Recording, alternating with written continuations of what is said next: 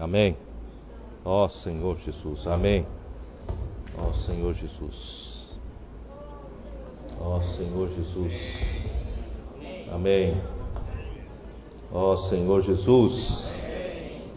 Senhor, abençoa essa, esta reunião, toda a conferência. Entregamos a Ti. Abre o céu para nós. Tua palavra revelada. Fala ao nosso coração. Senhor Jesus, seja com esse ambiente, seja com toda a esfera da, reunião. Abre nossos corações, poder receber a Tua palavra como semente de vida. Senhor Jesus, obrigado, Senhor, por esse momento. Amém. Ah, nós estamos ainda no tema geral, o ministério da nova aliança. E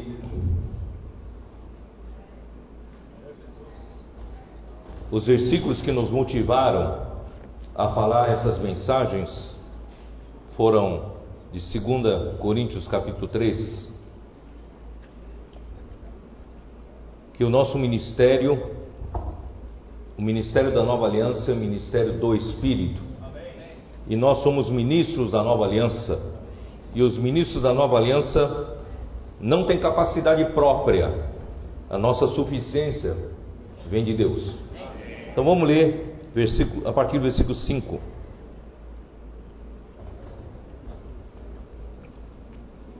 Segunda Coríntios 3, de 5 em diante. Não que por nós mesmos sejamos capazes de pensar alguma coisa como se partisse de nós. Pelo contrário, a nossa suficiência vem de Deus. Não tem água.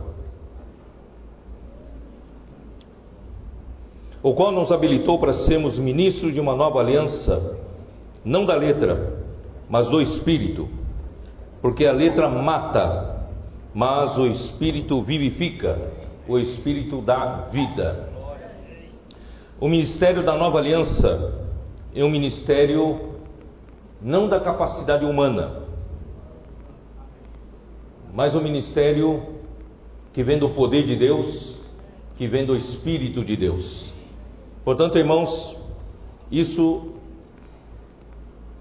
foi a partida para nós compartilharmos essas mensagens últimas.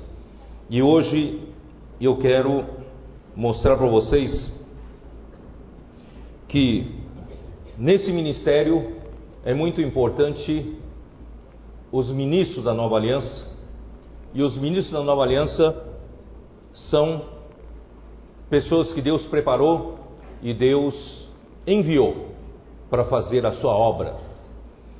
Uh, eu queria começar falando de Moisés.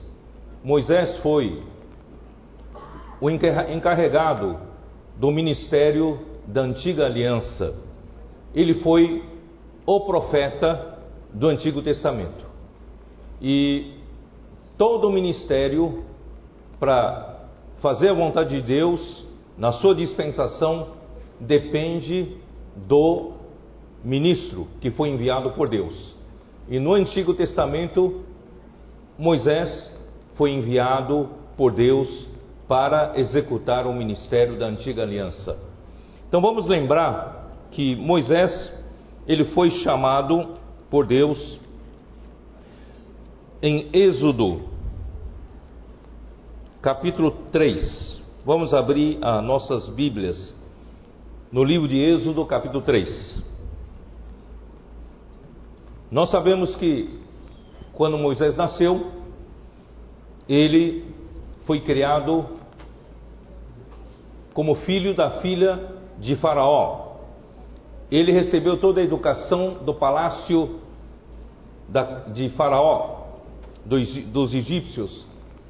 E ele também foi criado pela sua mãe na sua infância, e certamente a sua mãe lhe educou sobre a, sobre Deus, sobre o Deus dos hebreus, o Deus de Abraão, Isaac e Jacó. Então ele, quando completou né, os seus 40 anos, ele quis então fazer justiça pelas suas próprias mãos, e vocês sabem da história que ele acabou matando um egípcio que maltratava um dos seus patrícios. E isso, isso fez com que ele tivesse que fugir de Faraó que procurava matá-lo.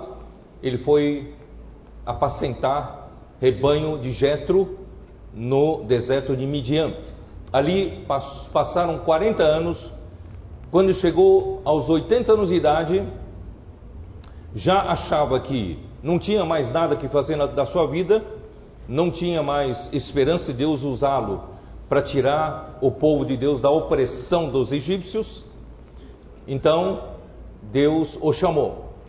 É isso que está em Êxodo capítulo 3. Apacentava Moisés o rebanho de Jetro, seu sogro, sacerdote de Midian, e levando o rebanho para o lado ocidental do deserto, chegou ao monte de Deus, a Horebe.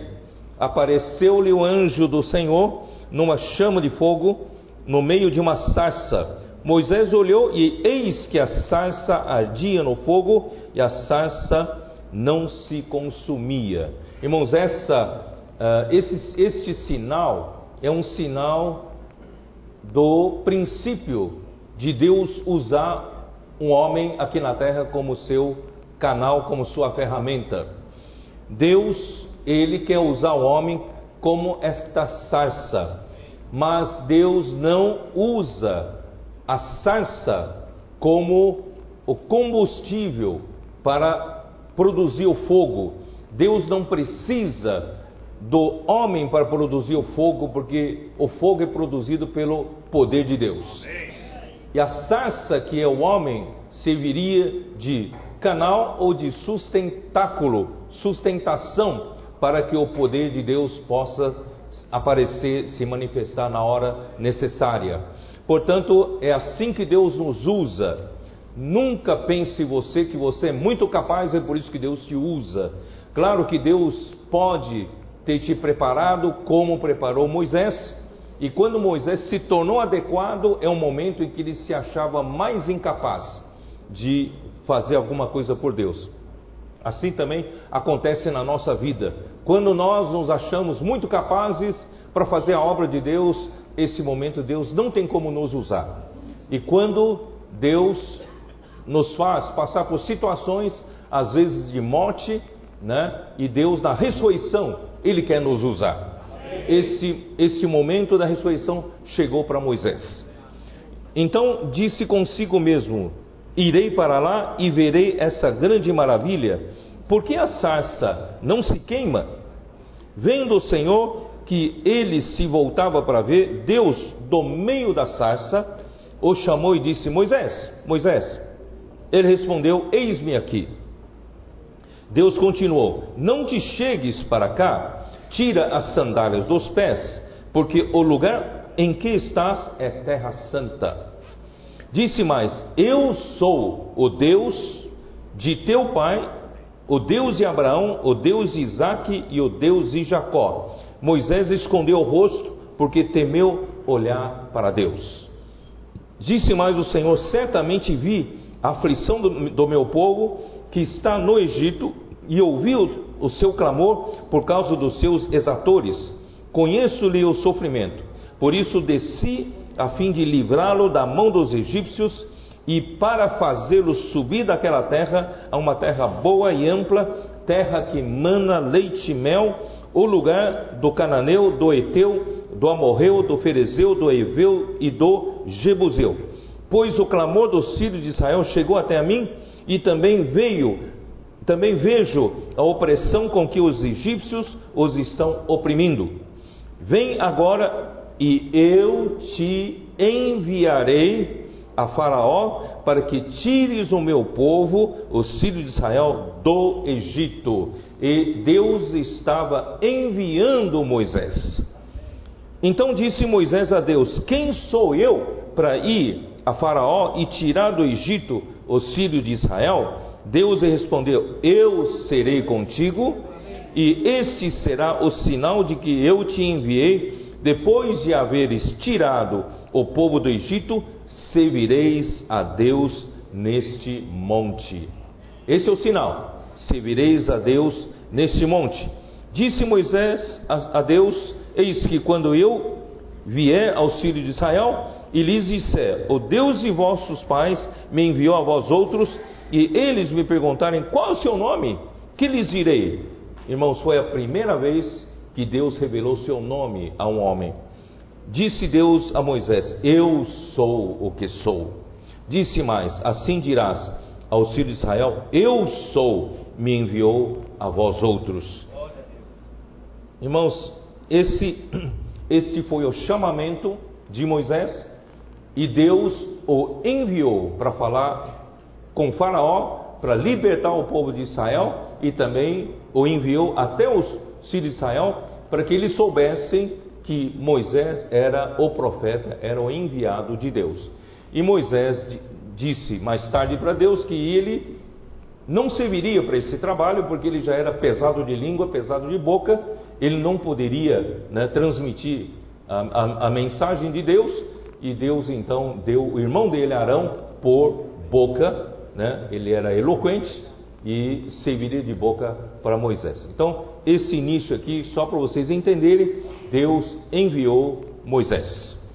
Então, já indo mais para frente, em Números capítulo 12. Então surgiu um problema. Esse problema é muito comum entre os homens de não reconhecerem quem Deus enviou. Moisés era um homem como os demais e vivia entre os outros. E, portanto, quando você fala em ouvir a Deus, todos ouvem, mas ouvir a Deus através de um homem já é outra questão, já não é tão fácil. Por isso que surgiu um problema aqui, no capítulo 12 de Números, versículo 1: Falaram Miriam e Arão contra Moisés por causa da mulher cuxita que tomara, pois tinha tomado a mulher cuxita. Isso quer dizer o quê? Quando no viver humano alguma coisa que alguém acha que esse que foi enviado por Deus fez alguma coisa errada, imediatamente suscita uma ambição dentro dessas pessoas para questionar: será que só ele é o profeta de Deus e eu não sou, os outros não são? Irmãos, esse é o problema do homem.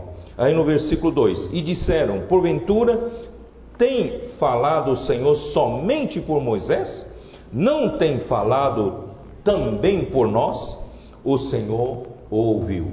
Portanto, irmãos, os homens têm essa dificuldade de identificar quem é o enviado de Deus, o profeta que fala por Deus e de identificá-lo como aquele que foi enviado por Deus fala a palavra de Deus, tá? Então, isso em todos em todas as eras Sempre o homem teve essa dificuldade. Até mesmo quando Jesus veio aqui na terra, os judeus não o reconheceram como o enviado de Deus, como o profeta de Deus. Então, os judeus, por não ouvir o profeta Jesus, eles perderam, não é, a salvação que Jesus estava trazendo para eles. Bom, isso é outra questão, eu vou falar daqui a pouco.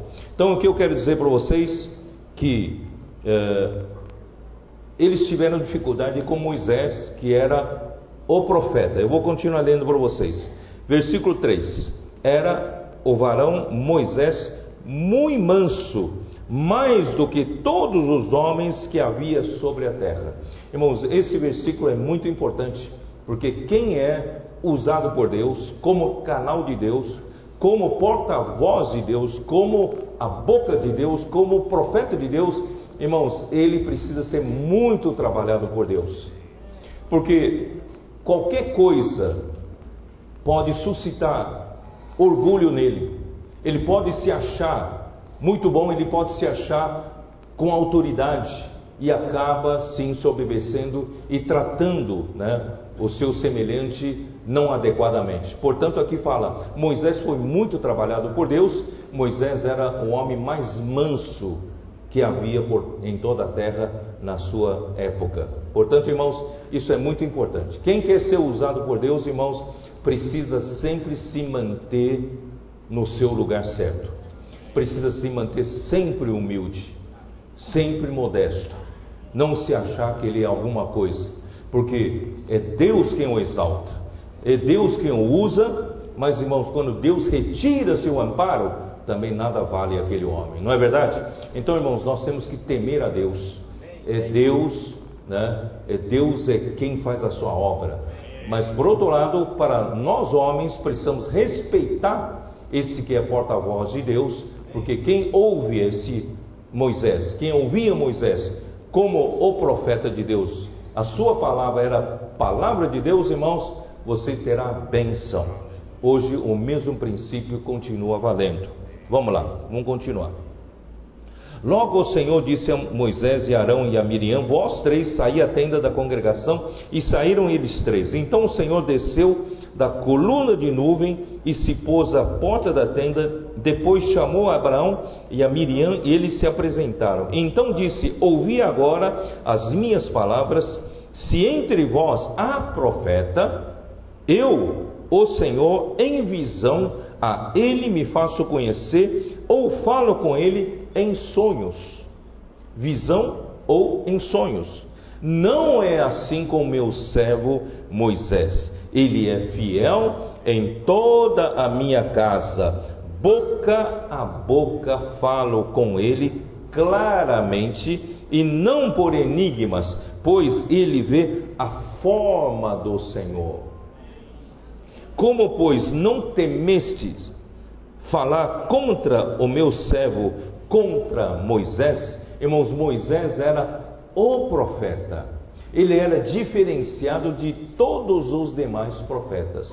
No Antigo Testamento, Moisés era o profeta, falava com Deus, né?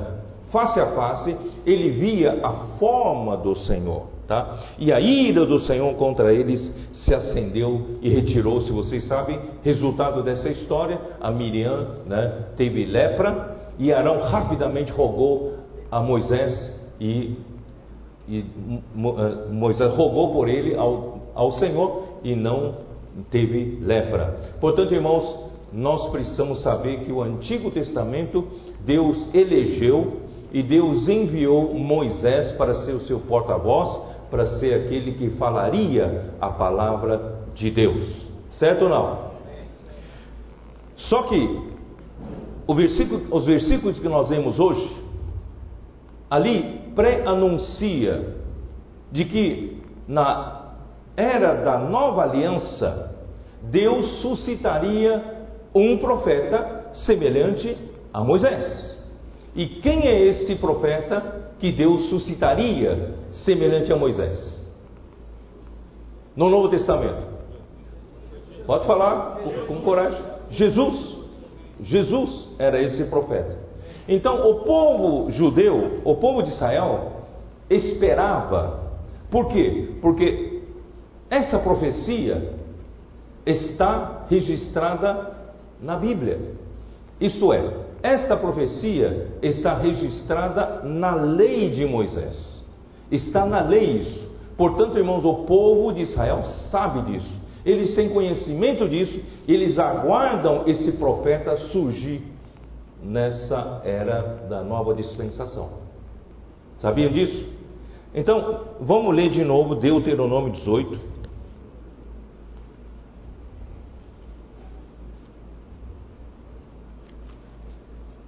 Versículo 15.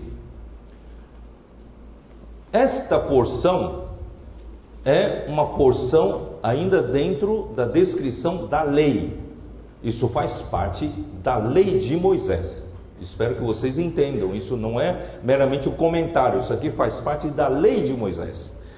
O Senhor teu Deus te suscitará um profeta do meio de ti e de teus irmãos, semelhante a mim, Moisés, e a ele ouvirás. Então, esse registro faz parte da lei.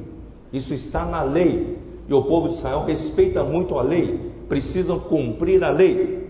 Segundo tudo o que pediste ao Senhor teu Deus em Horebe, quando reunido o povo, não ouvireis, não ouvirei mais a voz do Senhor, meu Deus, nem mais verei esse grande fogo para que não morra. Então o Senhor me disse: Falaram bem aquilo que disseram: Suscitar-lhes-ei um profeta do meio de seus irmãos, semelhante a mim, em cuja boca porei minha, as minhas palavras, e ele lhes falarás tudo o que eu lhe ordenar. De todo aquele que não ouvir as minhas palavras, que ele falar em meu nome, disso lhe pedirei contas. Vocês estão entendendo? Isso é muito sério, isso aqui está na lei. Então o povo de Israel que conhece a lei sabe disso, que Deus prometeu enviar um profeta semelhante a Moisés. E que Deus colocaria na sua boca as suas palavras, as palavras de Deus. E ele não falará por si, ele falará aquilo que Deus mandar falar. E quem não ouvir a palavra dele, Deus lhe pedirá contas. Portanto, irmãos, isso é muito sério, eles sabiam disso. Por isso, quando chegou no Evangelho de João, dá uma olhada, no Evangelho de João, versículo 6, capítulo 6, perdão, Evangelho de João, capítulo 6, versículo 14. Foi depois do Senhor ter feito a multiplicação dos pães.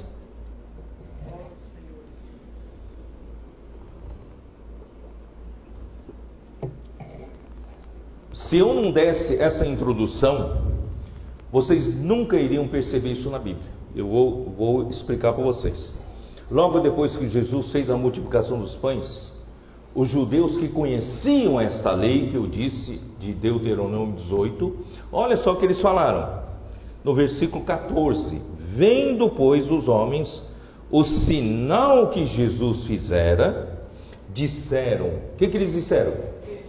Este é verdadeiramente o profeta que devia vir ao mundo. Se eu não mostrar Deuteronômio 18 para vocês, vocês nunca iam saber por que, que o povo disse isso. Esse era, seria o profeta que viria ao mundo. Porque Deus havia prometido dentro da lei, certo? E capítulo 7, versículo 40 também. Versículo 40 foi depois que Jesus se levantou. Eu ainda vou comentar esses três versículos, 37 a 39, versículos preciosíssimos. Se alguém tem sede, venha a mim e beba. Vocês se lembram disso? Depois eu comento. Mas no versículo 40, depois que Jesus acabou de exclamar, então os que dentre o povo tinham ouvido estas palavras diziam: Este é verdadeiramente o profeta. Que profeta eles se referiam? Ao profeta prometido em Deuteronômio 18. Vocês estão entendendo agora? Agora acho que a Bíblia está abrindo para vocês, né? vocês não sabiam. Então Jesus não era um profeta ordinário, ele era o profeta por excelência. Então, João Batista, alguns desconfiaram que João Batista veio como o profeta. João Batista falou: Não, eu não sou eu, não. Isso está em João 1, 21. Dá uma olhada. Agora vocês estão entendendo o contexto, vocês conseguem entender a Bíblia, certo? Capítulo 1, versículo 21. Então, versículo 20 diz assim: Ele confessou e não negou, confessou: Eu não sou o Cristo. Versículo 21. Então lhe perguntaram: Quem, opa, quem és, pois? És tu Elias? Ele disse: Não sou. És tu o profeta? Respondeu: Não. Vocês entenderam? Por que essa pergunta? És tu o profeta? És tu o profeta prometido na lei em Deuteronômio 18? Vocês entenderam? Então, irmãos, João Batista disse: Não, não sou eu, não. O profeta é Cristo. Cristo é que virá para ser o profeta. Então vamos abrir também João capítulo 5, versículo 49, 46. 5, 46.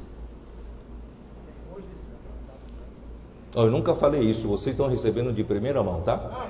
Pela primeira vez, tá? Estou falando. 46. Porque se de fato cresceis em Moisés, também creríeis em mim, porquanto ele escreveu a meu respeito. Mas escreveu aonde? Deuteronômio 18. Vocês estão entendendo? Então Moisés escreveu a lei a respeito de Cristo. Isso está em Deuteronômio 18, versículo 15 e 16. É isso, né? É? Versículo 15, 18, 19, tá? Ó Senhor Jesus. Então, quem não ouvir a ele, Deus lhe pedirá contas. Por quê? Porque ele não fala por si mesmo. Irmãos, um profeta de Deus não fala por si. Se você fala, profetiza em nome de Deus e fala o que você quer falar, irmão, não é profeta de Deus. Porque um profeta de Deus fala somente palavra de Deus.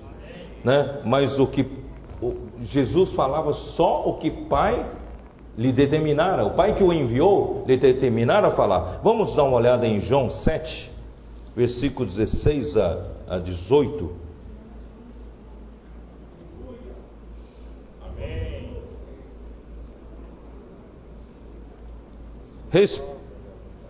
Respondeu-lhe Jesus: O meu ensino não é meu, e sim daquele que me enviou. Vocês estão entendendo? Um profeta não fala suas, suas palavras, nem o seu ensinamento. Jesus disse: O meu ensino não é meu, mas é e sim daquele que me enviou. Ele ensina o quem o enviou quer ensinar.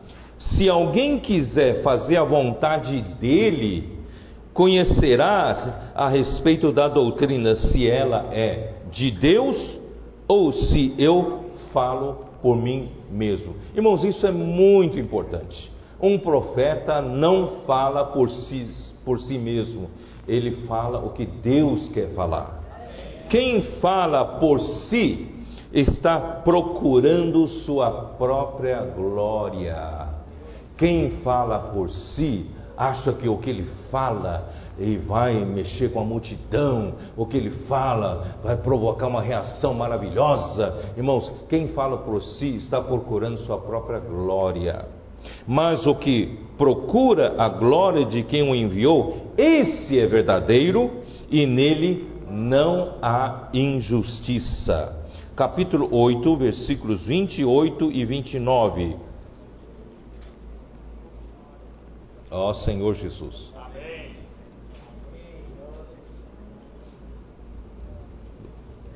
Disse-lhes, pois, Jesus: Quando levantardes o filho do homem, então sabereis que eu sou, e que, e que, nada faço por mim mesmo, mas falo como o Pai me ensinou e aquele que me enviou está comigo, não me deixou só, porque eu faço sempre o que lhe agrada.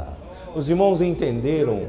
Esse é o motivo pelo qual Deus usa o seu profeta. Se um profeta presumir que fala a palavra de Deus, que Deus não falou, aí dele. Aí dele. Eu vou, eu vou ler daqui a pouco para vocês capítulo 12, versículos de 48 a 50. De João ainda, né? Estamos em João.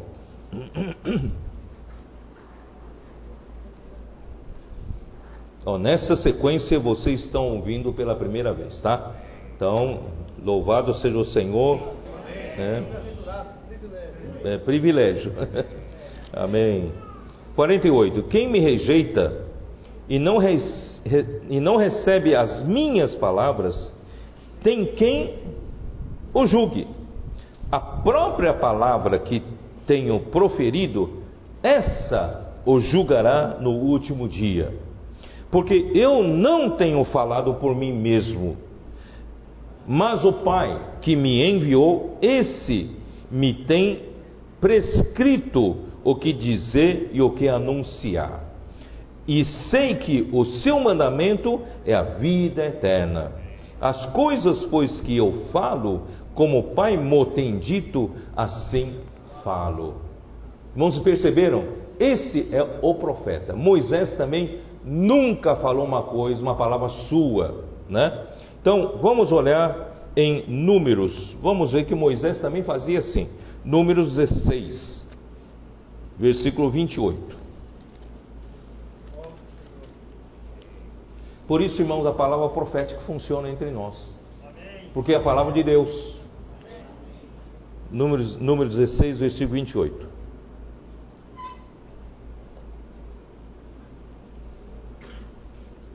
Todos acharam? Então,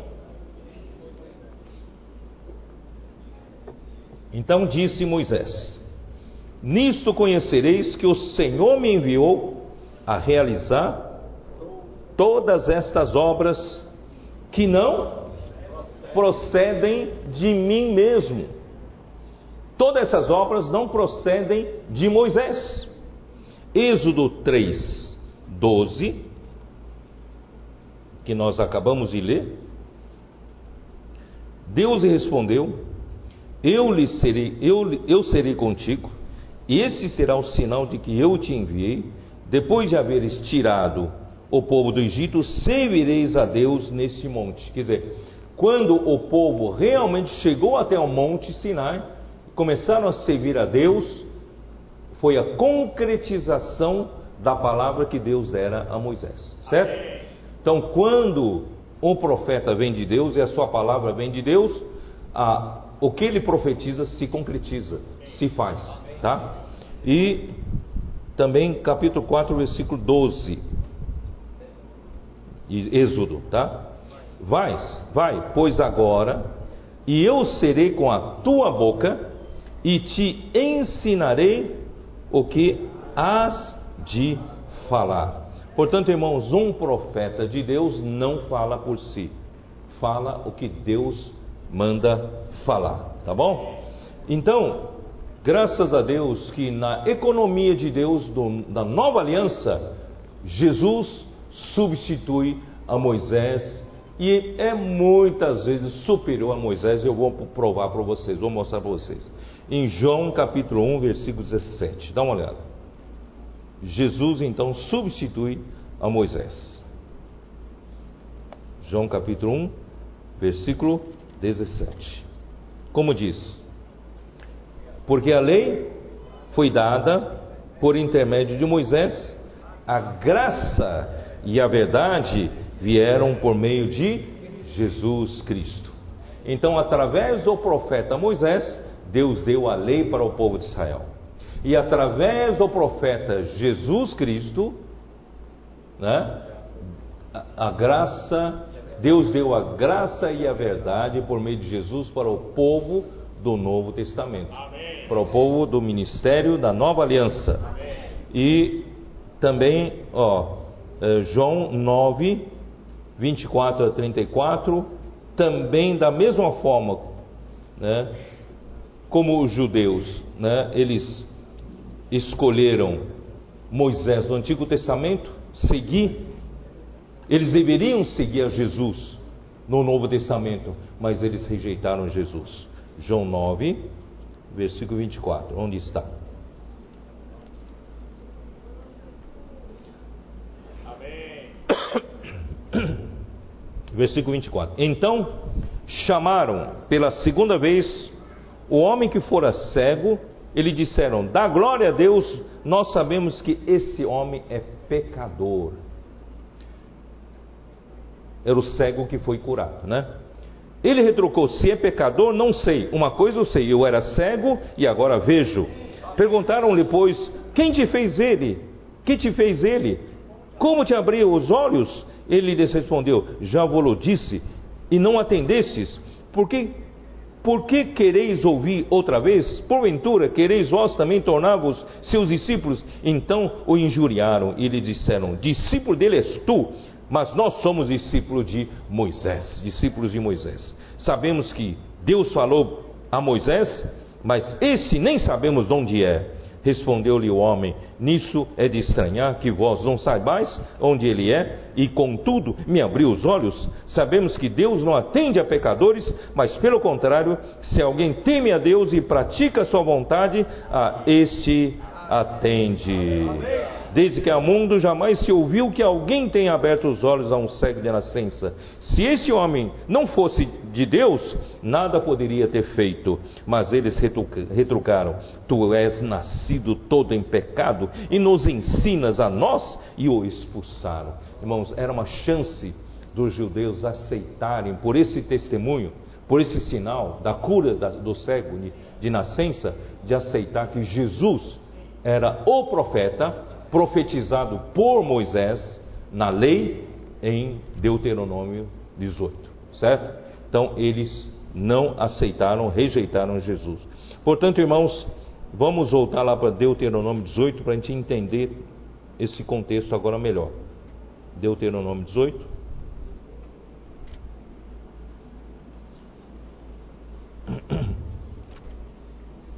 Senhor Jesus.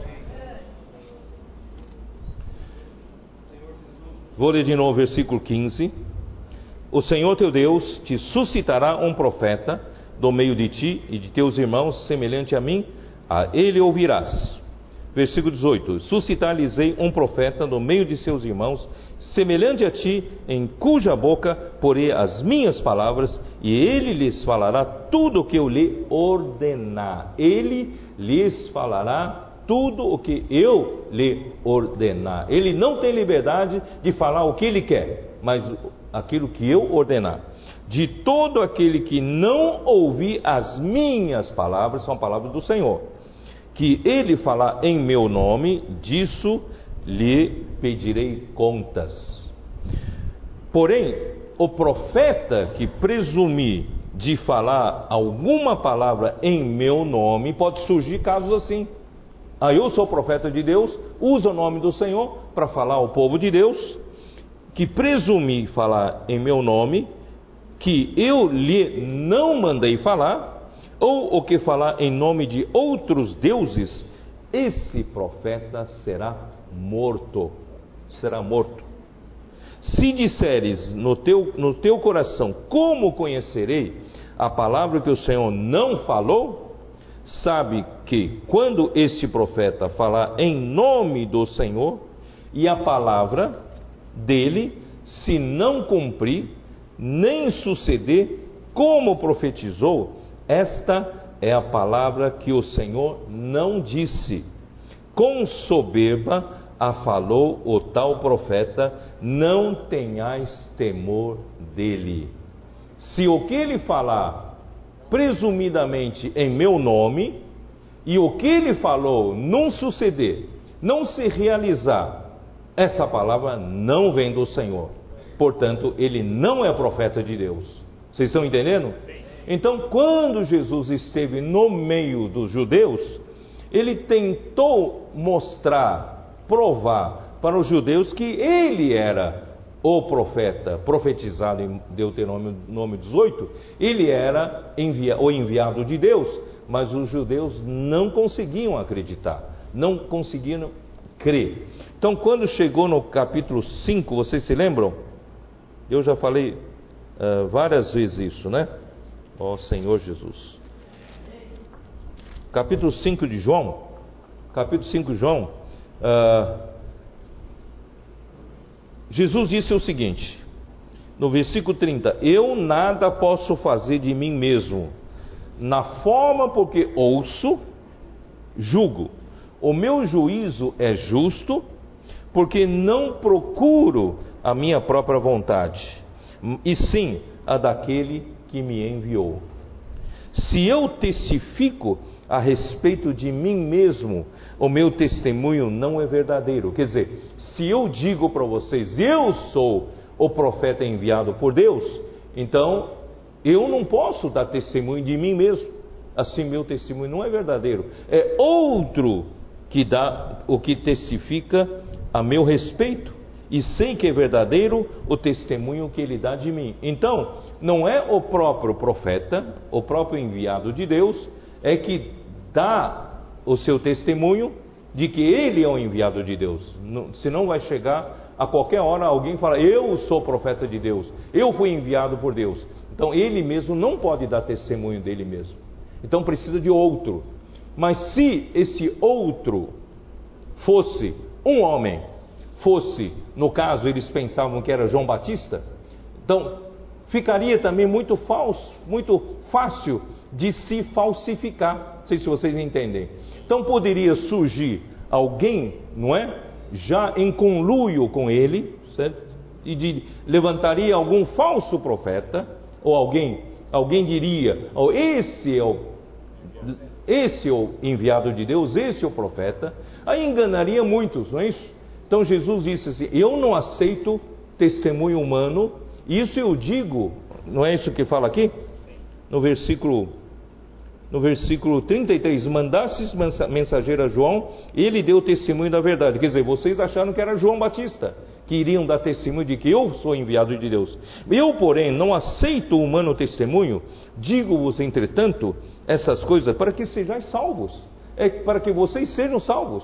Se eu usar João Batista como testemunha, para dar testemunho de mim, de que eu sou profeta, amanhã qualquer um pode levantar-se e dar testemunho por outro e vocês serão enganados. Então, irmãos, afinal de contas, se homem não pode dar testemunho por outro, quem vai dar testemunho de quando vier o profeta de Deus? Não é complicado? Homem nenhum pode dar testemunho. Como faz? Não tem carteirinha, né? Deus, se Deus desse uma carteirinha para o profeta, tudo bem, mas não tem carteirinha de profeta. Então, irmãos, como nós sabemos que esse alguém é enviado por Deus. Nós vemos em Deuteronômio 18 agora. Se esse profeta presumir falar palavra em meu nome e essa e a sua obra, essa a, e a obra, como é que é? E essa palavra não se suceder. Se essa palavra não se realizar, não é profeta de Deus, não é a palavra de Deus. Vocês estão entendendo? Então, quem tem que dar testemunho de que Jesus era o profeta verdadeiro? Não entenderam? É a própria obra que Jesus profetiza, a palavra que Jesus profetizava em nome de Deus, essa palavra se realiza. Quando essa palavra se realiza, então, essa mesma obra testifica que ele é o profeta de Deus. Vocês estão entendendo? Então, agora eu vou ler o versículo, vocês vão entender. Versículo 36. Mas eu tenho maior testemunho do que o de João, porque as obras que o Pai me confiou para que eu as realizasse, essas que eu faço testemunham a meu respeito de que o Pai me enviou. Vocês estão entendendo? Então, a palavra profética, ela é verdadeira quando ela se realiza, quando ela se sucede. Vocês não estão entendendo? Graças a Deus, irmão, Jesus se foi, mas eu vou mostrar que ele é totalmente diferente de Moisés, é superior a Moisés, né? E ele, né, Bom, vou esperar um pouco falar, senão não, aguento, já falo. Bom, então, Jesus, ó Senhor Jesus, o que está acontecendo conosco em Marcos 16, dá uma olhada em Marcos 16.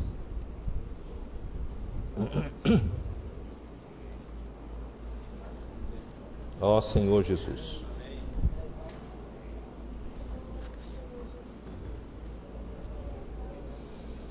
Marcos 16, versículo 16. Jesus apareceu depois de sua morte e ressurreição, ele apareceu aos onze, quando eles estavam à mesa, e censurou-lhes a incredulidade e dureza de coração, porque não deram crédito ao que o tinham visto e já ressuscitado. E disse: Ide por todo o mundo, pregai o evangelho a toda criatura. Quem crer e foi batizado será salvo, quem, porém, não crer será condenado. Estes sinais hão de acompanhar aqueles que creem em meu nome, expelirão demônios, falarão novas línguas, pegarão em serpentes, e se alguma coisa mortífera beberem, não, lhe fará, não lhes fará mal, se impuserem as mãos sobre enfermos, eles ficarão curados. De fato, o Senhor Jesus, depois de lhes ter falado, foi recebido no céu e assentou-se à destra de Deus. Jesus, ele morreu, Deus o ressuscitou, porque ele era o varão aprovado por Deus e Deus o alçou ao terceiro céu. À direita de Deus, ele está lá, intercedendo por nós. Né? Então, esse processo eu vou falar um pouco melhor. Tá? Então, Jesus está lá no terceiro céu, está nos. De lá ele fala por nós. Aí no versículo 20, a igreja então toma ação. E eles tendo partido, eles quem? A igreja. A igreja partiu então para pregar o evangelho, para levar, não é isso? Essa palavra para todo mundo.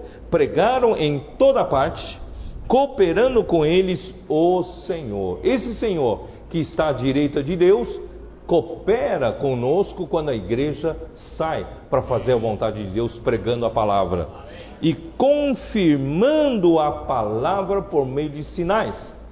Então, essa palavra que Jesus falou é confirmada por meio de sinais que se seguiam. Irmãos, o que tem acontecido entre nós é inegável que o Senhor tem falado conosco nesses últimos anos. Desde a partida do irmão Donk, o Senhor não nos deixou sem a palavra profética. Nós desfrutamos e por graças ao Senhor por 40 anos. O Ministério Mondong tem feito uma base maravilhosa entre nós. Ele estabeleceu um fundamento sólido sobre esse fundamento nós estamos avançando, estamos edificando. Graças a Deus, temos uma, um alicerce muito firme. Só que, irmãos, nesses últimos anos, o Senhor não nos deixou sem palavra. Mesmo com a partida do irmão Dog, o Senhor continuou nos falando a palavra profética. E essa palavra profética, nesses dois, três anos, irmãos, tem feito a igreja progredir. A igreja está avançando. E tudo que a palavra foi falada, que foi falada entre nós, está se sucedendo, está se realizando. As obras de Deus estão se sendo feitas. Então, irmãos, essa é uma prova evidente de que essa palavra veio de Deus. Então, isso que está dando ânimo aos irmãos de crer na palavra profética, praticar, aprender a ser simples e obedientes à palavra profética e as coisas estão se sucedendo, estão acontecendo entre nós. Ou não é verdade? Posso orar por você. Graças a Deus, irmão, nesses dois, três anos, o Senhor nos deu uma ferramenta maravilhosa por meio da comportagem dinâmica. Toda igreja pode praticar. Todos nós aqui podemos praticar em qualquer lugar, em todo lugar. Não é? No passado, irmãos, era tão difícil você abordar uma pessoa, dizer, eu quero falar do Evangelho para você. Ah, eu quero falar da Bíblia para você. A pessoa, não, eu não, eu sou, eu tenho minha religião, eu tenho, não, deixa para outra hora, não é assim? Mas, irmãos, agora o Senhor nos deu uma, uma ferramenta tão maravilhosa. Irmãos, isso não é de homem e não é técnica. Se Deus não tivesse falado dessa forma, você pode fazer e não funcionar. Mas graças a Deus, Deus nos deu essa ferramenta porque veio de Deus. Amém. E nós então saímos, começamos a praticar e a coisa está funcionando. Amém. É ou não é? Quem aqui teve experiência de orar pelas pessoas? Então, mais irmãos precisa ter. Estou vendo muita gente sem levantar as mãos. Então, irmãos, experimente fazer isso. Experimente fazer isso. Se você vai comprar na padaria um pão, fala para o balconista ou no caixa: Posso orar por você? Você vai ver que todas as pessoas precisam de oração. Quando você pergunta: Posso orar por você? Irmãos, muito provavelmente aquela pessoa naquele dia teria pedido a Deus que Deus levantasse alguém para orar por ela, ou levantasse alguém para falar com ela, porque ela deve, deve estar com um problema muito sério, uma dificuldade muito séria e não sabe como resolver, e Deus milagrosamente vai enviar você para orar por essa pessoa e essa pessoa vai ser salva por meio da sua pequena oração. Você acredita nisso? Duas semanas atrás, eu estava em Cuiabá. Um comportor de Cuiabá estava com o último, último kit, já deu a hora de ir embora. Ele falou: Eu vou distribuir esse último kit. E vi um carro parado na calçada, vidro fechado, e, e, e o motorista estava vendo o celular. Ele bateu na janela e o motorista abriu janela, o vidro, desceu o vidro e o comportor perguntou: Eu posso orar por você? Ele olhou assim, com os olhos arregalados, não esperava né, essa, essa, essa pergunta. Falou: Pode. E o comportor orou por, por ele. Ele falou assim: Você foi enviado por Deus. Você está vendo essa marca aqui no meu pescoço? Está tudo vermelho aqui? Hoje de manhã eu tentei me enfocar. E a corda não me aguentou, não sei porquê, eu não consegui morrer. E eu estava pensando nesse momento o que fazer então da minha vida. E você bateu na minha janela e veio orar comigo. Desde então, irmãos, esse comportor está acompanhando essa pessoa, apacentando essa pessoa.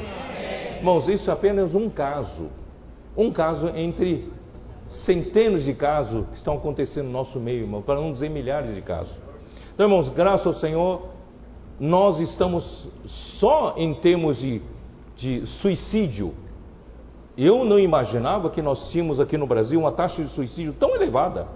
Acho que isso não é divulgado. A gente não sabe. Só entre nós, com né, essa é, esse, é, esse trabalho que nós estamos fazendo, posso orar por você? Mas nós estamos salvando muitas pessoas de, em, em, suicídio. Vocês sabem disso ou não? Uma senhora nova, não é isso? Uma comportora chegou, posso orar por você? Pode. Orou e ela falou: Olha, você, você salvou a minha vida. Eu tenho um marido maravilhoso que me dá tudo que eu preciso. Eu tenho duas filhas maravilhosas. Eu não sei porque não tenho vontade de viver mais. Eu queria me matar justamente hoje. E você me abordou orando comigo. Irmãos, é incrível. Por isso, irmãos, não prive você, as pessoas, de receber uma oração por meio de você. Por isso, irmãos, se você não tem coragem como eu não tinha, deixa escapar essa frase da sua boca.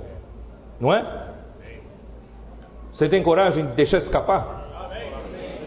No posto de gasolina, no ônibus, no transporte coletivo, na rua, na vizinhança, né? encontrar uma pessoa, deixa escapar a frase: Posso orar para você? Aí você tem que orar, não tem jeito. Né? Você deixou escapar, aí você vai experimentar o que é bom. E outra forma é você usar camisa. Posso orar por você? As pessoas vão abordar você. Eu preciso de oração. Ora por mim. Irmãos, só com isso nós estamos salvando tanta gente na sociedade nossa, que no passado a gente estava escondida, a igreja estava escondida. Era uma luz que estava debaixo do alqueire, todo mundo preocupado em trabalhar, ganhar dinheiro, e essa luz não, não alumiava aos que estão à nossa volta. Mas graças ao Senhor, irmãos, com uma pequena frase, posso orar por você, estamos levando a luz para as pessoas? Amém. Vamos fazer isso ou não? Amém. Então espero que da próxima vez 100% dos irmãos levantem a mão. Vamos levantar nossa mão para dizer: Eu estou pregando o Evangelho. Posso orar por você? Nós estaremos levando essa luz do mundo para todas as pessoas. Vós sois o sal da terra. Quantas pessoas na nossa sociedade, nossa comunidade, não tem mais sentido a vida deles porque não tem sabor. A vida deles não faz mais sentido. Eles não querem mais continuar a viver porque tanto faz viver, tanto como tanto faz não viver. Portanto, irmãos, vamos levar o sal para salgar, para temperar a vida dessas pessoas com, os, com Deus e com a vida da igreja. Portanto, irmãos, não prive essas pessoas de ter essa benção através de uma frase simples. Possa, posso orar por você. Isso vai renovar você, vai renovar a vida da igreja. E não só isso, a comportagem dinâmica nesses últimos anos, nesses talvez último ano, certo? Irmão, nunca foi, o Senhor nunca fez prosperar tanto. Através de um, um grupo de jovens que cria na palavra do profeta e que cuidava do irmão Dong, a sua saúde, quando o irmão Dong disse, vocês são comportores, são posto avançado de comportores, falam, nem comportores nós somos. Aí eles começaram adiante do Senhor, buscar desesperadamente, não é? E o Senhor abriu um caminho para eles, e eles começaram, irmãos, a fazer uma revolução em termos de comportagem. Não é verdade? O, o, os, os, os, as regiões que melhor faziam comportagem eram Foz do Iguaçu e, e Belo Horizonte. Né? Mas, irmãos, aquela comportagem tradicional ainda era muito tímida, muito modesta. Graças ao Senhor, irmão, por esse novo caminho se abriu. Vocês sabem quanto, quantos livros nós estaremos distribuindo entre as igrejas e pela comportagem dinâmica também. Neste ano, a editora estará, terá impresso 1 milhão e 500 mil livros em 2019. 1 milhão e meio de livros impressos e, eu creio, distribuídos. Eu acredito que no ano que vem nós vamos subir esse, esse volume para 2 milhões de livros. Pensa vocês em 2 milhões de livros.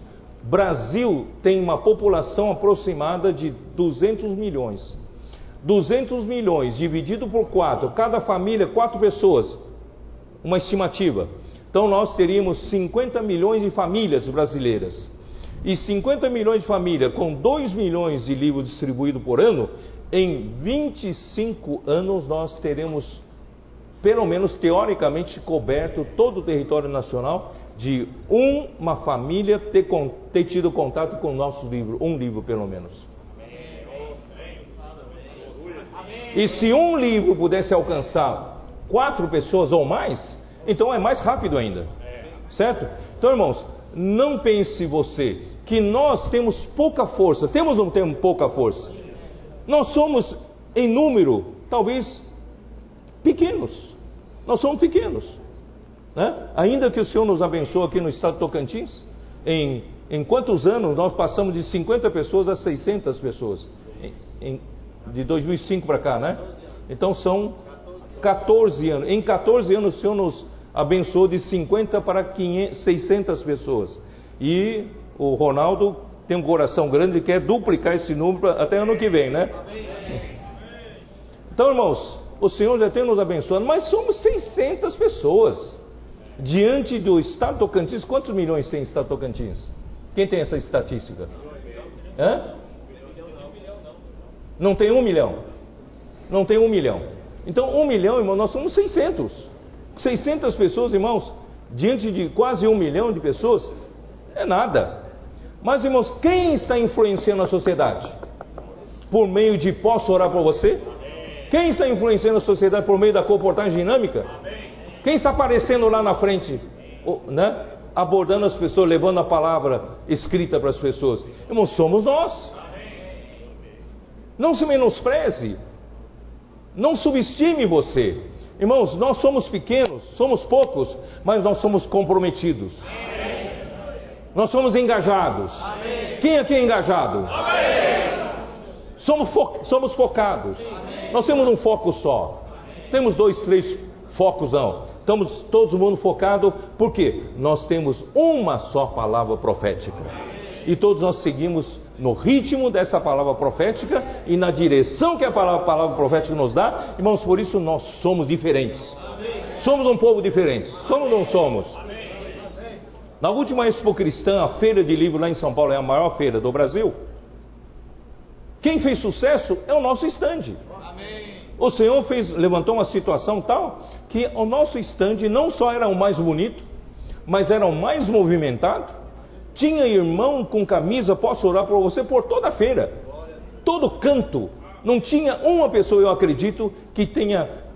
Disseram que passaram 100 mil pessoas. Eu acredito que 100 mil pessoas receberam oração.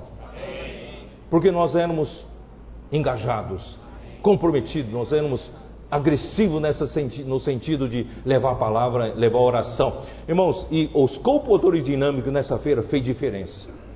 Nós passamos dois, três, quanto? 2.700 ou 3.700, não me lembro. Livros em curtos três dias e meio. Portanto, irmãos, nós estamos fazendo diferença. Estamos ou não estamos fazendo diferença? E o Expo Livro, ano passado, em setembro, a gente não tinha nenhum Expo Livro não sabia o que fazer, começamos a orar. E o Senhor atendeu nossa oração. Em dezembro, nós já fomos agraciados com três carretas. Por 30 mil cada carreta, irmãos. Isso né, de graça. Então, graças ao Senhor, nós conseguimos fazer duas carretas funcionar. Uma em Sudeste, irmão, já passou por várias cidades. E o do Sul também já passaram por duas cidades.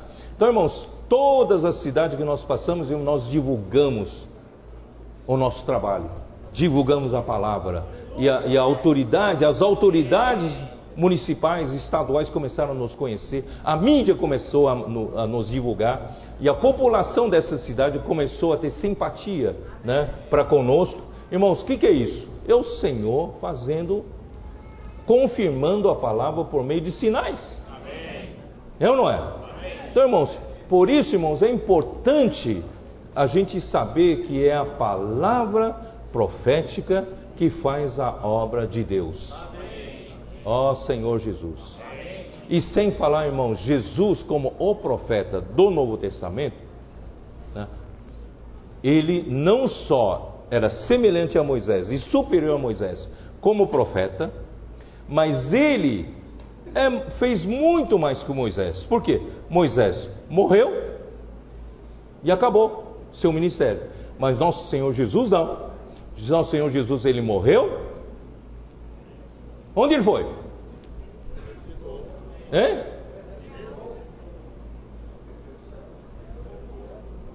Ó oh, Senhor Jesus. Onde ele foi? O que, que ele foi fazer?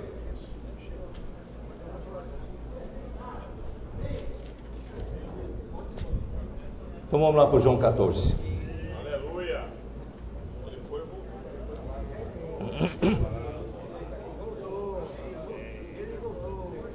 Ele fez uma obra muito maior quando morreu.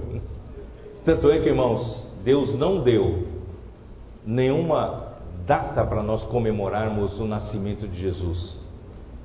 Deus não nos deu uma, um dia do natalício para comemorarmos o aniversário de Jesus, mas Deus nos deu a morte para comemorar. Porque a morte de Jesus, irmãos, nos abriu um caminho tremendo. Mas que caminho é esse? Né? Então vamos lá. João 14, versículo: Não se turbe o vosso coração. Credes em Deus, crede também em mim. Ó Senhor Jesus. Na casa de meu pai há muitas moradas. Se assim não fora, eu vou-lhe teria dito, pois vou preparar-vos lugar. E quando eu for e vos preparar lugar, voltarei e vos receberei para mim mesmo, para que onde eu estou estejais vós também. Eu preciso comentar aqui. No versículo 2, na casa de meu pai há muitas moradas. Isso então deu para alguns uma interpretação de que Jesus estaria, ele foi, através da morte, ele foi para preparar mansões celestiais para nós. Ele está construindo umas mansões, né? está caprichando e está demorando para voltar, porque está caprichando. Então, na casa do meu pai há muitas moradas e as pessoas ainda sonham com alguma mansão celestial. Irmãos, não é esse lugar que Jesus foi preparar, não é mansão celestial. É muito melhor do que isso. Muito melhor. Então, que lugar é esse que Jesus está foi preparar através da sua morte e ressurreição, né? Então, para que quando eu for e vos preparar lugar, voltarei. Muitos pensam que esse voltarei é só na segunda vinda de Cristo. Não é verdade. Ele voltou imediatamente depois da sua morte e ressurreição. Voltarei e vos receberei para mim mesmo, não é nas mansões celestiais. Receberei para mim mesmo, para quê? Para que onde eu estou, estejais vós também. Então, onde Jesus estava? Onde o Filho estava? O Filho estava no Pai. Não é? Então, Jesus não só era semelhante a Moisés, não só ele profetizou, falou a palavra de Deus, mas irmãos, ele também viveu uma vida humana perfeita aqui na terra. Por, nem por um segundo ele deixou de fazer a vontade do Pai. Ele estava sujeito às mesmas fraquezas nossas. Não pense você que Jesus viveu uma, uma vida de super-homem aqui na terra, não. Jesus, Deus deu as mesmas condições para Jesus viver do que nós, igual a nós. Então Jesus, ele estava sujeito às mesmas fraquezas e também às mesmas tentações que nós passamos.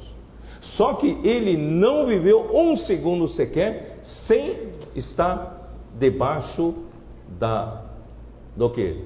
Da, da direção do Pai. Todo o tempo ele vivia debaixo da comunhão com o Pai. Não é? E assim ele viveu uma vida humana perfeita e sem pecado, e essa vida perfeita e sem pecado lhe permitiu que na sua morte Deus não o deixasse na morte, e Deus ao terceiro dia o aprovasse e o ressuscitasse. Vocês estão entendendo? Então, por isso que em, em Atos, Pedro, Pedro menciona: Jesus foi o varão aprovado por Deus, e Deus o ressuscitou dentre os mortos como sinal de aprovação. Ele não ficou na morte, não ficou na corrupção, Deus o ressuscitou. Quando Deus o ressuscitou, Salmo 2 e Atos 13, 33 disse: Tu és o meu filho e eu hoje te gerei.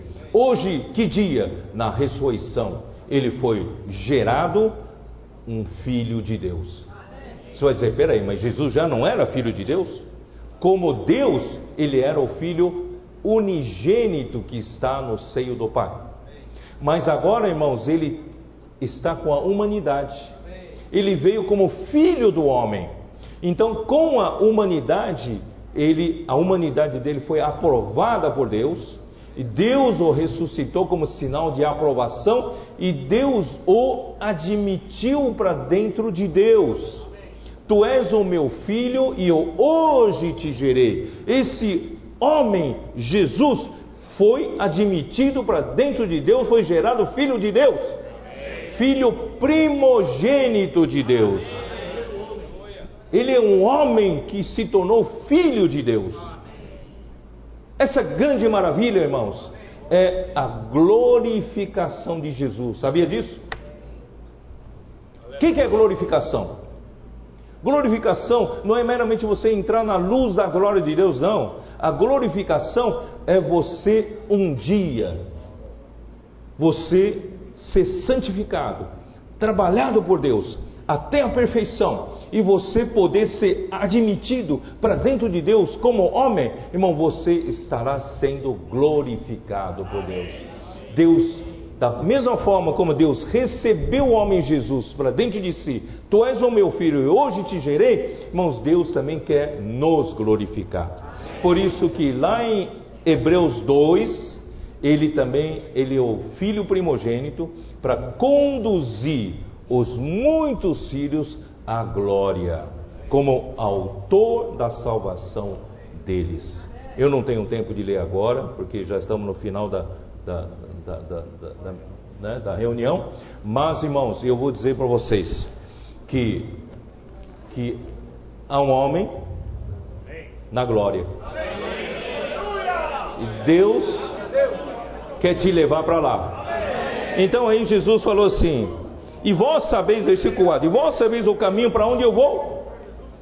Aí o Tomé está meio, meio, meio fora do ar que nem nós, né? não estamos, não estamos entendendo nada? Senhor, não sabemos para onde vais, como saber o caminho? Ah, respondeu-lhe Jesus: Eu sou o caminho e a verdade e a vida. Ninguém, ninguém vai à mansão celestial senão por mim. Não, não diz assim esse versículo. Ninguém vem ao Pai senão por mim. Irmãos, é muito melhor que mansões celestiais. Nós, depois da morte e ressurreição do Senhor, estamos sendo preparados, o lugar está sendo preparado para nos receber dentro do Pai. É muito melhor que mansão celestial. É ou não é? Deus quer nos glorificar. Ó oh, Senhor Jesus, eu não vou terminar amanhã, tá? Mas, mas, versículo 16: E eu rogarei ao Pai, e Ele usará outro consolador, a fim de que esteja para sempre convosco. Eu vou, mas eu vou voltar. Quando eu voltar, eu vou voltar como outro consolador. Sabe, esse consolador em grego, essa palavra é paracletos. Paracletos significa o quê? Significa aquele Pode, pode significar, pode ser traduzido como advogado, mas significa aquele que defende a causa do homem, aquele que conhece os problemas do homem, aquele que intercede pelo, pelo homem. Irmãos, nós temos alguém que conhece nosso problema, que defende nossa causa e intercede por nossa causa.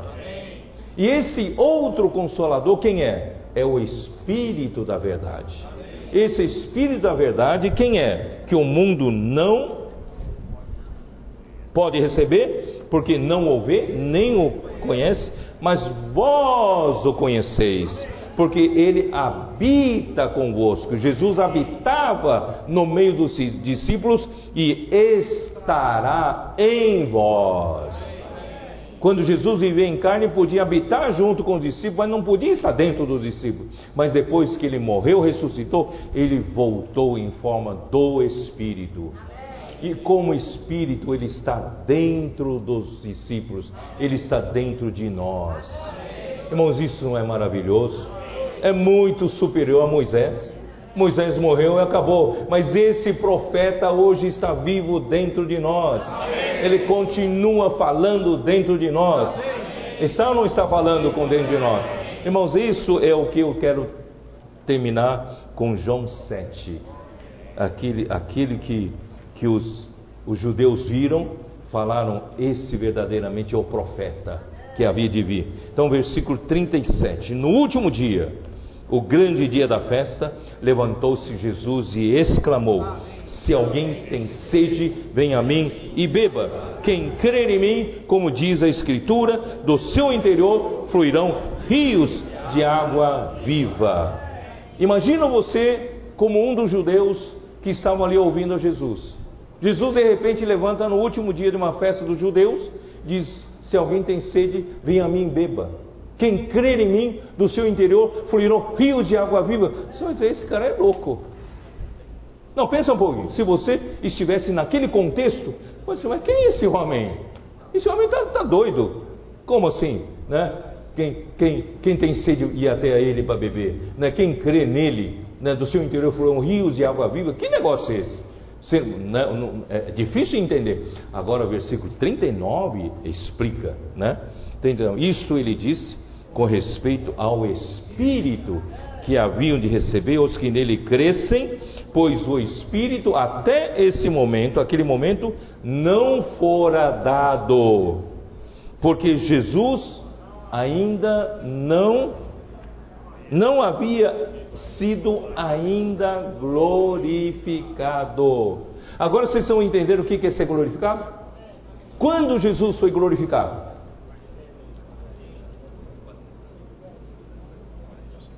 Quando Deus lhe disse: Tu és o meu filho, eu hoje te gerei.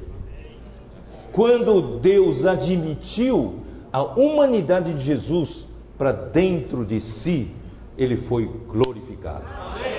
Os irmãos entenderam? Então, quando Jesus, homem, foi admitido por Deus e em Deus, esse processo se chama glorificação. E quando Jesus foi glorificado, ele então pôde voltar a nós como outro consolador, como Espírito da verdade ou como o Espírito. Aí, irmãos, para todo aquele que crê nele crê hoje, esse Espírito está dentro de nós. Esse Espírito está como rios que fluem, não é isso? A vida, água que flui. Não é maravilhoso, irmãos? Eu vou terminar por aqui. Irmãos, você precisa, a humanidade precisaria ter soltado rojão, não porque o, o Mengo ganhou, não é porque o seu time ganhou, não é? É quando Jesus levou a humanidade para dentro do Pai.